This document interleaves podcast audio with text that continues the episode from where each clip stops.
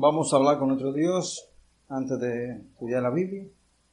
Bondadoso Padre Celestial, al abrir tu palabra, necesitamos la presencia del Espíritu Santo. Permítenos siempre aplicarla en nuestra vida. En el nombre de Jesús. Amén. Como le decía Ricardo, el tema de esta mañana se titula ¿Y quién podrá mantenerse en pie? Esta es una pregunta que los predicadores, he escuchado muchos predicadores que la toman como referencia para, para ponerle como título a su tema. Porque es una pregunta que está dentro de un tema que se está tratando. En el capítulo 6 de Apocalipsis se está tratando el tema de los sellos. Y cuando termina el último versículo, aparece esta pregunta. Y creo que es importante que nos vayamos al contexto de esta pregunta para ver por qué se hace la pregunta. ¿Por qué se hace la pregunta? Es lógico que cuando usted estudia la Biblia, usted pueda analizar que la misma fue revelada con, con una lógica que un estudioso respetuoso de la misma debe darle seguimiento. Cuando usted ve un texto, siempre pregúntese por qué este texto. Yo siempre he dicho, y lo repito, que cada texto tiene que repercutir en tres áreas. Número uno, un texto que usted lee en la Biblia debe repercutir en usted para ser un mejor miembro de iglesia, un mejor miembro de iglesia. Cambie, le ayude a una actitud completamente diferente, cada día más de crecimiento para la honra y la gloria de Dios. Número dos, ese mismo texto tiene que tocar el hogar. Ser mejor un, miembro de mi familia. Y número tres, individualmente, a mí, como persona. Tiene que aportarme. Si usted estudia la Biblia para tener un concepto histórico, la Biblia le pasa por encima. No hace nada. Yo siempre he preguntado, ¿alguien conoce la historia de José? La gran mayoría me levanta la mano. Ahora yo le pregunto, ¿qué ha hecho la historia de José en su vida? Entonces las personas tienen un concepto de lo que dice la Biblia, pero la Biblia no fue revelada para que usted tenga un concepto histórico, sino una aplicación individual. Es como el medicamento. Si usted compra un medicamento y se lo da a los demás, no le hace nada a usted. Es para usted. ¿Y quién podrá mantenerse en pie en el momento que yo conteste la pregunta abajo de aquí? Pero hasta que yo no la conteste, estoy aquí arriba. Pero voy a hacerlo rápido. Le decía que ese texto está dentro de un tema que se está tratando. El tema de los siete sellos. Y este es el sexto sello. Miren cómo, cómo dice el sexto sello. Capítulo 6, capítulo 6, versículo 12, dice, miré cuando se abrió el sexto sello.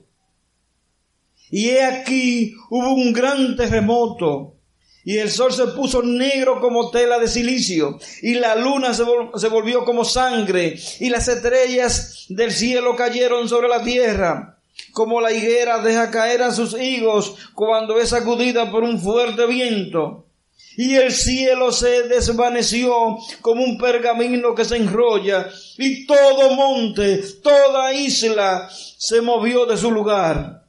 Yo creo que a nadie le cabe duda que estos son los acontecimientos previos a la segunda venida de Cristo. A nadie le cabe duda. No importa que usted no lea la Biblia, eso está claro. Versículo 15. Y los reyes de la tierra, los grandes, los ricos, los capitanes, los poderosos, y todo siervo y todo libre, se escondieron en las cuevas y entre las peñas de los montes, y decían a los montes y a las peñas, caer, ¿sobre qué? ¿Y escondernos de quién? Del rostro de aquel que está sentado sobre el trono y de la ira del cordero. Es el contexto del texto. Entonces el texto dice, porque el gran día de su ira ha llegado. ¿Y quién podrá mantenerse en pie? Ahí no importa quién sea usted. No importa de dónde usted venga. Ahí solamente se toma en cuenta si usted está en Cristo Jesús. Nada más. Ahora, como le decía, el tema que se, está, tratando es, el tema de los sellos, los siete sellos. Es el sexto sello. Pero si usted analiza, se hace la pregunta. Y si la Biblia hace una pregunta, es lógico que la misma Biblia conteste. ¿Cuál es nuestro trabajo? Entender la respuesta. Pero la Biblia se contesta a sí misma. Por eso no se preocupe mucho. Siempre te encuentra en la Biblia la respuesta a lo que usted busca. ¿Y quién podrá mantenerse en pie? Entonces, si usted mira la lógica de lo que se está tratando, el capítulo 7 hace una pausa del tema que se está tratando. En el capítulo 7 no se está hablando ya de los sellos. ¿Por qué? Porque se hace una pregunta. Y es lógico que si la Biblia hace una pregunta, sea la misma Biblia que conteste. Y yo siempre he dicho que la Biblia tiene dos formas principales en las cuales está revelada. Número uno, mensaje de forma y mensaje de fondo. Y un buen estudioso de la Biblia tiene que entender cuando a usted le están hablando un mensaje de fondo y cuando a usted le están hablando un mensaje de forma. ¿Me entiende? En este caso, la respuesta de esa pregunta se encuentra en el capítulo 7 y está decodificada, tiene que usted decodificarla en un mensaje de forma. ¿Me entiende? Entonces, como el libro es un libro que está escrito en su gran mayoría en símbolo, un libro simbólico, y como estamos tratando con personas inteligentes, vamos a esa respuesta. Primer versículo, después que se hace la pregunta. ¿Cómo, eh, a propósito, ¿Qué dice la pregunta? Esa es la pregunta. Mire cómo inicia el primer versículo después que se hace la pregunta. Después de esto, vi a cuatro ángeles. ¿Cómo estaban los cuatro ángeles? ¿Qué decía la pregunta? ¿Cómo estaban los ángeles? Entonces dice la pregunta, después de esto, vi a cuatro ángeles en pie sobre los cuatro, sobre los cuatro ángulos de la tierra, que detenían los cuatro vientos de la tierra, para que no soplase viento alguno sobre la tierra, ni sobre el mar, ni sobre ningún árbol. Entonces, si usted lo analiza ahí, le está diciendo que está tomando los cuatro puntos cardinales. La tierra entera está marcada aquí. Hay tres elementos muy importantes que tenemos que tomar en cuenta. La palabra tierra, la palabra mar y la, la palabra árbol. Porque dice, no me le toque. Versículo 2. Vi también a otro ángel que subía de donde sale el sol y tenía el sello del Dios vivo y clamó a gran voz a los cuatro ángeles a quienes se le había dado el poder de hacer daño a la tierra y al mar, diciendo que no haga daño a quién, ni a la tierra, ni al mar, ni a los árboles, hasta que hayamos sellados hayamos hallado en sus frentes a los siervos, ¿de quién? ¿A los siervos qué? De, nuestro Dios. No le haga daño a quién? Ni al mar, ni a la tierra, ni a los árboles. Dice un autor por ahí que esos tres grupos representa la humanidad completa. Porque Dios da una orden, no me le haga daño ni al mar, ni a la tierra, ni a los árboles. Cubre la tierra, entera, la tierra entera, los cuatro mundos cardinales. Lo que indica que la orden de Dios está detenida hasta que nosotros le pongamos el sello para lo que serán sellados. ¿Estamos claros? Bien, ahora, mire la lógica. Si dice que no me le haga daño ni al mar, ni a los árboles, ni a la tierra, ahora tenemos nosotros que buscar qué representa eso. ¿Quién es la tierra? ¿Quién es el mar? ¿Quiénes son los árboles? Ese mismo autor dice que el mar representa a las personas que viven en el mundo en ese momento, previo a la segunda venida de Cristo, que han negado a Dios y que no le importa a Dios, pero que todavía no se le puede hacer daño. Una orden divina. El mar representa ese grupo. Que la tierra representa a las personas que aún no han tomado su decisión por Cristo Jesús, pero que todavía tienen posibilidad. O sea que la gracia todavía le cubre. Y tercero, los árboles representan a quien usted va a leer ahora. Salmo capítulo 1, versículo 1 al 3. Salmos capítulo 1, versículo 1 hasta versículo 3. Alguien que me lea eso.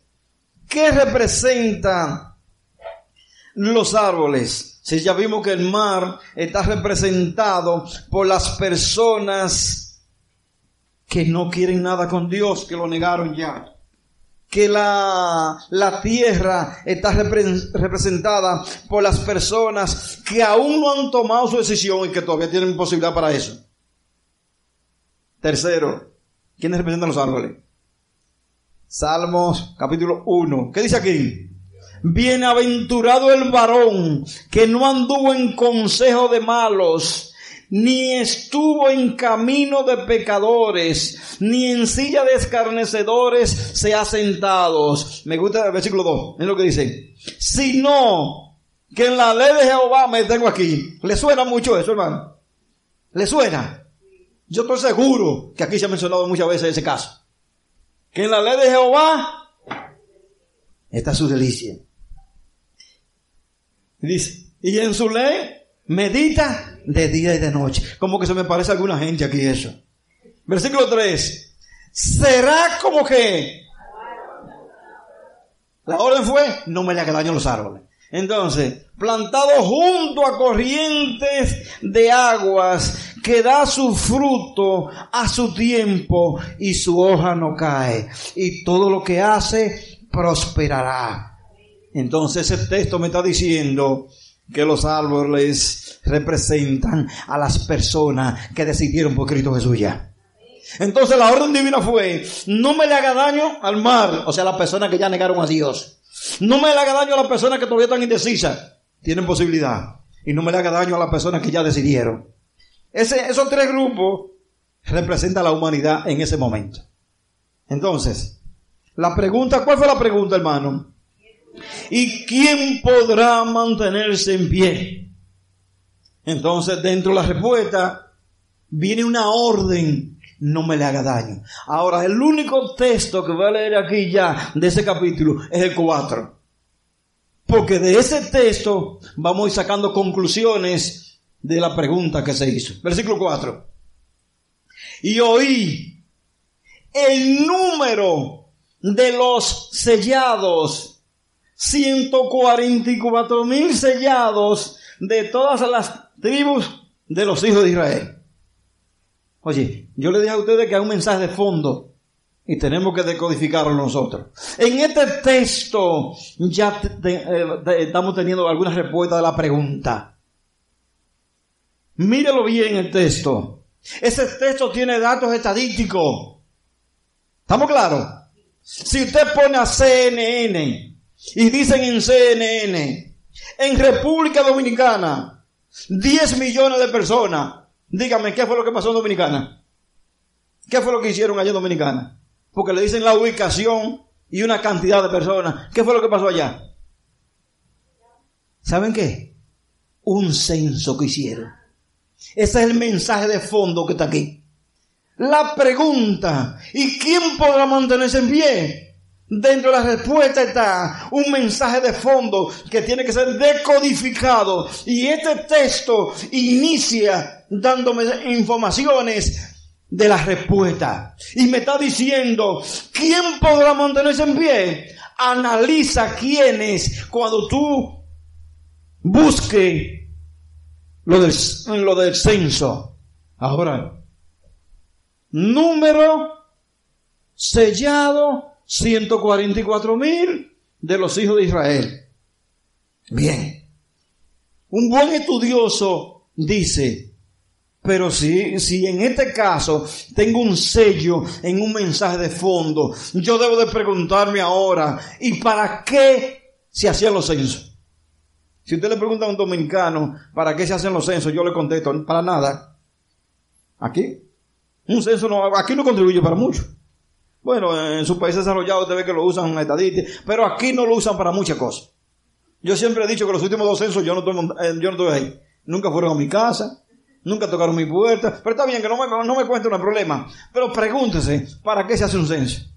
Se dice que todavía nosotros no tenemos la respuesta completa del censo de 2010, hace ocho años. Ahora, en la Biblia sí tenía un significado el censo. Y la, respuesta a la pregunta está entrelazada un censo. Bien. Si yo me pregunto, ¿para qué se hacía un censo? Tengo que irme inmediatamente a la palabra de Dios. Y me voy allá al Antiguo Testamento. Vámonos a la Biblia, al Antiguo Testamento. ¿Para qué se hacía un censo? El libro del número, capítulo 1, versículo 1 hasta versículo 3. Vamos a ver para qué se hacían los censos, hermano. ¿Para qué se hacían los censos? Número. Habló, eh, a propósito de esto, en la Biblia aparecen varios censos. Son dos famosos. Este y uno que hizo David, que no lo mandaron. Se le fue la mano a David. Mire este habló Jehová a Moisés. En el desierto de qué? De Sinaí. En el tabernáculo de reunión. En el día primero del mes segundo. En el segundo año de la salida de la tierra de Egipto. Diciendo, vea la orden de Dios. Toma el censo de toda la congregación. De los hijos de Israel. Por sus familias. Por las casas de sus padres. Con la cuenta de los nombres, todos los varones. ¿Quién hermano? Los varones. Fíjense para qué se hace el censo. Los varones. Ahí no iban niños, mujeres, ni personas avanzadas de edad. Eso se respetaba. Varones por sus cabezas. De 20 años arriba varones de 20 años arriba. Todos los que puedan salir a la guerra en Israel, lo contaréis tú y Aarón por sus ejércitos. Entonces, los censos se hacían para determinar cuáles personas podían ir a la guerra, a la pelea.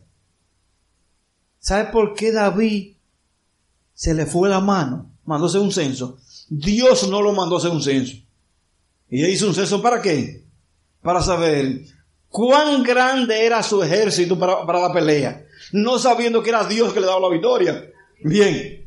Entonces, si nos vamos aquí y nos damos cuenta para qué se hacían los censos, si usted se va al Apocalipsis, ¿y quién podrá mantenerse en bien? Y dentro de la respuesta usted encuentra un censo le está diciendo, pregúntate, ¿para qué se hacen los censos? Cuando usted se, contesta, los censos se hacían para saber qué ejército tenía el pueblo para ir a la guerra. Ahora, allá en la antigüedad se hacían los censos para ir a la guerra literal, a la pelea. Pero aquí es una guerra espiritual.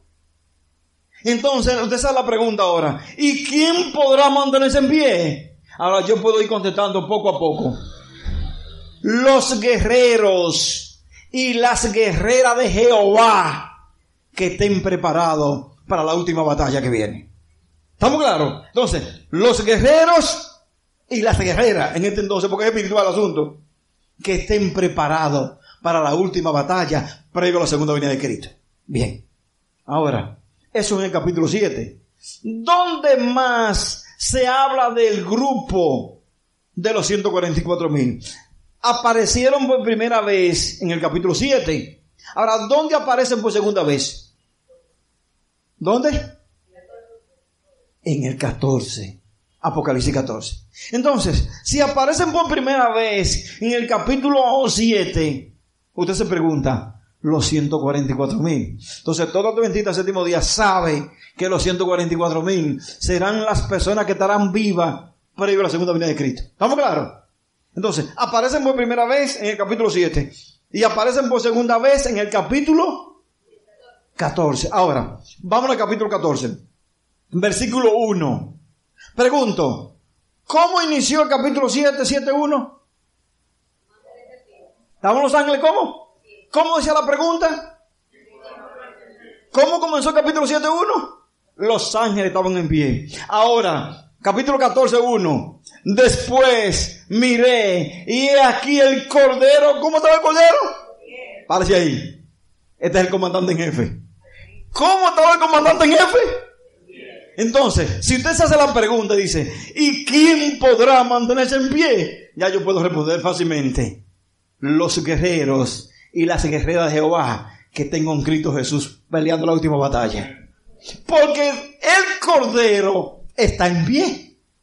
Y con él, en el monte de Sión, los 144 mil que estaban allá. Entonces, se mantendrán en pie los que libren la última batalla previo a la segunda venida de Cristo. Cuando Cristo esté como comandante de su vida y de mi vida.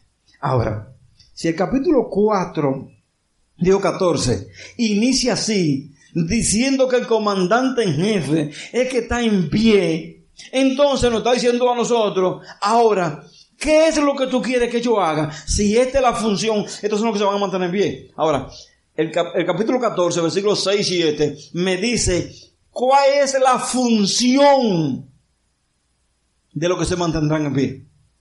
Vamos a ver qué dice el capítulo 14, versículos 6 y 7. Vi volar por medio del cielo a otro ángel que tenía el evangelio eterno. ¿Para qué? Yo honestamente no había venido aquí a, esta, a este lugar hace como, qué sé yo, como, como siete años. Y había una casa aquí. Y cuando yo vengo aquí veo esto tan bonito aquí. Digo yo, bueno, aquí están preparando para dar en pie cuando Cristo venga por segunda vez. O sea, lo que está aquí no es casualidad de la vida. Son personas que se están preparando para estar en pie cuando Cristo venga por segunda vez. Dicen, para predicarlo. Cada vez que esa puerta se abre, se está abriendo la oportunidad para que las personas que entran aquí estén en pie cuando Cristo venga por segunda vez. ¿Me entiende? A toda nación, tribu, lengua, pueblo, diciendo a gran voz, temer a Dios y dale gloria, porque la hora de su juicio ha llegado. Y adorar a aquel que hizo el cielo, la tierra, el mar y la fuente de las aguas. Entonces, la función de las personas que se mantendrán en pie previo a la segunda venida de Cristo son las personas que estarán haciendo esto en su vida. ¿Estamos claros, hermano? Esa es la preparación para cuando Cristo venga por segunda vez. Ahora, si usted mira el mismo libro de Apocalipsis, capítulo 14, versículo 12, usted se va a encontrar con una, con una, una parte muy importante, 14, 12. Mira hermano, este es un texto que lo han usado muchísimas personas en prédica y todo eso. Aquí está la paciencia de los santos, los que guardan los mandamientos de Dios y de la fe de Jesús. Hermano, ese texto solamente es aplicable dentro del contexto que está el capítulo. Imagínese todos los acontecimientos previos a la segunda venida de Cristo.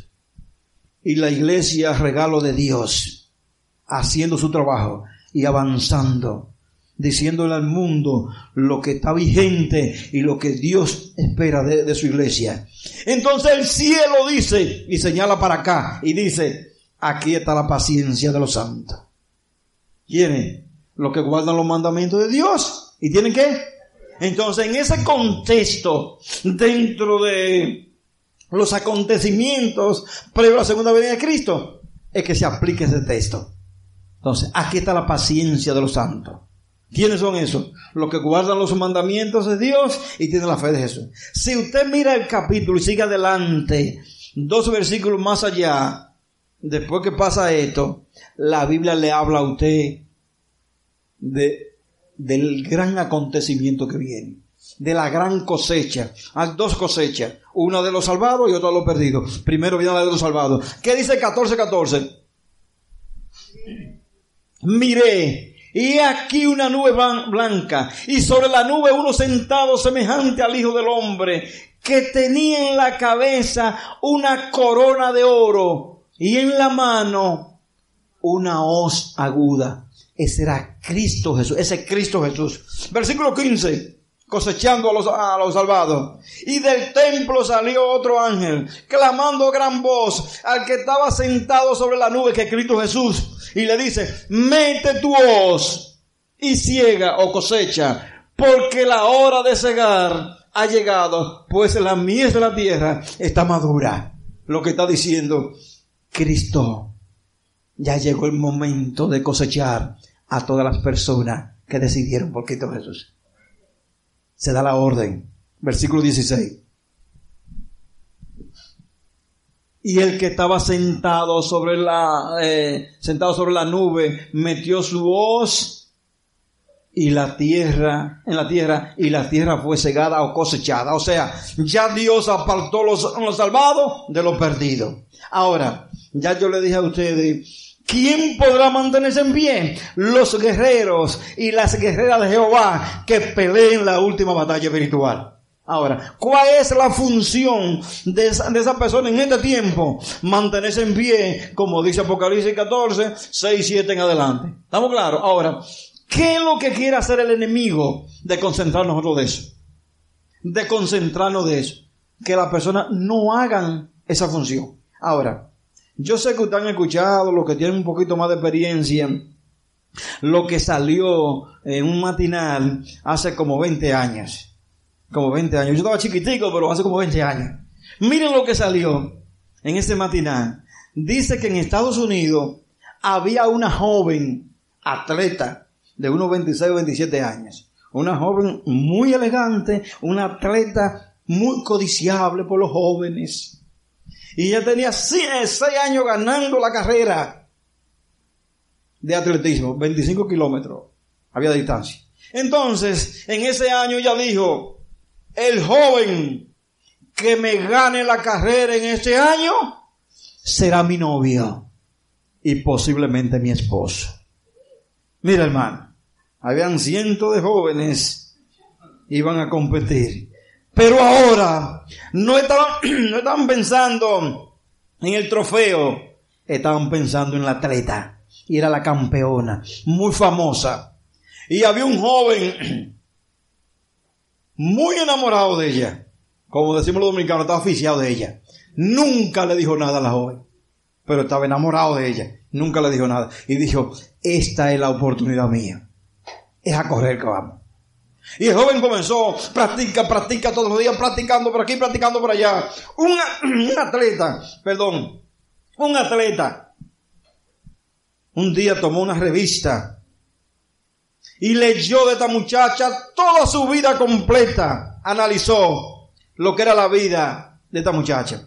Y dentro de su vida analizó que a la joven le encantaban las manzanas. Era completamente débil con las manzanas.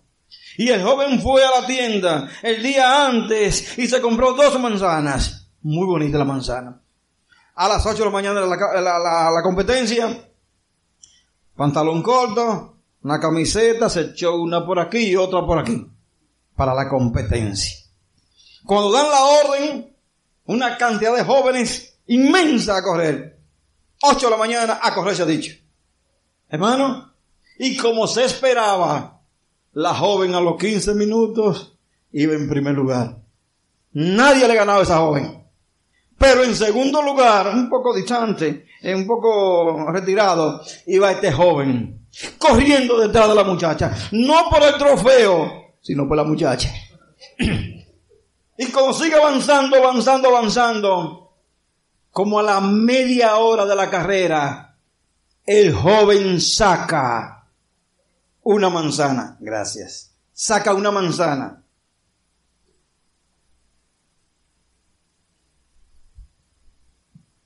Y la tira a correr en la pista. Y todo el mundo aplaudiendo, pero nadie sabía quién tiró la manzana. La manzana la tiró el joven. Y cuando esta joven, sudando, ve la manzana y dice, definitivamente, este público me ama a mí. Y agarró su manzana y comenzó a masticar la manzana, a saborear la manzana y corriendo. Pero ella no sabía que mientras estaba masticando la manzana, se iba desconcentrando su carrera. Iba perdiendo velocidad. Y la joven sigue avanzando y el joven se le está acercando. Y el joven se le está acercando. Ya solamente quedan dos. Ellos a los demás ni se veían. Y la joven masticando. Y cuando le quedó el corazoncito a la manzana, lo botó. Muy satisfecha de lo que había comido. Y sigue avanzando, pero no sabe que el joven está detrás. Y cuando la carrera está casi terminando, faltan como tres minutos, el joven saca la otra manzana y la tira a correr. Y la manzana está corriendo para acá y para allá. Y cuando ella ve la manzana, está confirmado. Este público me ama. Y agarra su manzana y comienza a masticar su manzana. Faltan como dos minutos y masticando su manzana. Y es buen cerquita. Y llega un momento cuando falta como 30 segundos. ¡Pum! Y vio como un celaje que le pasó por el lado. Y el joven llegó en primer lugar. Por favor, no me preguntes si se casó o no se casó con ella. La, eh, el no lo decía.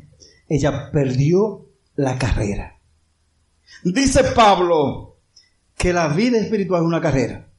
He peleado la buena batalla. He acabado la carrera. Por tanto, me está reservada la corona de vida eterna. En el caso de esta joven, se desconcentró de su carrera y perdió la batalla. El enemigo no tiene una manzana espiritual. No tiene dos manzanas, no tiene tres manzanas, no tiene cuatro manzanas. Mire, hermano, está así de manzana. Tira manzana en el trabajo donde usted trabaja. Tira manzana en la universidad. Tira manzana en la calle. Y hasta en la iglesia tira manzana. Con el único propósito de que nos concentremos en la carrera nosotros. Para que pedamos la carrera. Ahora, ¿quién podrá mantenerse en pie? Los guerreros y las guerreras de Jehová que se mantengan firmes mirando al comandante en jefe Cristo Jesús.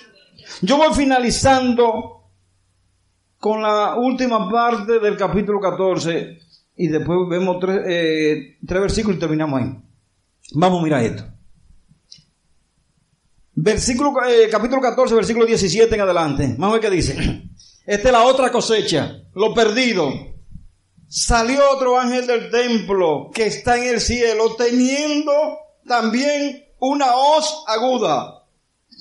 Y salió del altar otro ángel que tenía poder sobre el fuego y llamó a gran voz al que tenía la hoz aguda diciendo, mete tu hoz aguda y vendimia o cosecha los racimos de la tierra porque sus uvas están como los perdidos se representan con las uvas y los salvados con el trigo. Versículo 18, 19, 19, sí. Y el ángel arrojó su hoz en la tierra y cosechó, vendimió la viña de la tierra y echó las uvas en el gran lagar de la ira de Dios. 20. Y fue pisado el gran lagar fuera de la ciudad y del lagar salió sangre hasta los frenos de los caballos por 1600 estadios. El lagar era como un envase donde se echaban las uvas y alguien autorizado pisaba las uvas, se reventaban las uvas y el jugo cogía para otro canal, otro envase y aquí quedaban ya la basura. Se supone que esa persona tenía los bien limpios, me supongo yo, pero era que pisaba las uvas en la antigüedad. Con eso en mente, vamos a tomar los últimos tres versículos. Y pongan esto en mente, lo siguiente. Cuando los reyes se, se iban a la guerra, a la pelea, cuando ellos regresaban, saben que las ciudades eran amuralladas y encima de los muros estaban los centinelas, los que cuidaban. Y el que estaba arriba estaba vigilando. Y cuando el comandante en jefe regresaba, si venía vestido de blanco, con todos sus secuaces, con todos sus asistentes, se tocaba la trompeta dentro de la ciudad, se ganó la batalla, si venía vestido de blanco. Entonces, todo el mundo tenía que salir a la puerta a darle la, la bienvenida al comandante en jefe para celebrar. Pero si el comandante venía vestido de otro color, pasó lo contrario, se perdió la guerra. Se tocaba la trompeta de otra forma y todo el mundo se iba a acotar, se escondía, porque si estaba en la puerta era un muerto seguro, para no avergonzarlo.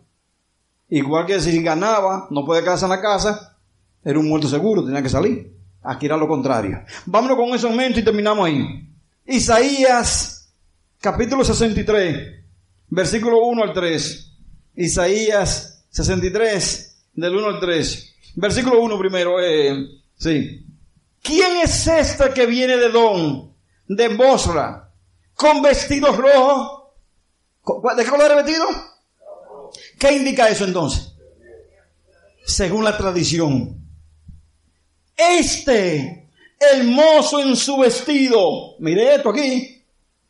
No minore esa parte ahí. Hermoso en su vestido. Que marcha en la grandeza de su poder. Entonces levanta la mano y dice, yo, el que hablo con justicia. ¿Grande para qué? Yo pregunto, ¿quién es el único que salva? Entonces, ¿quién era ese?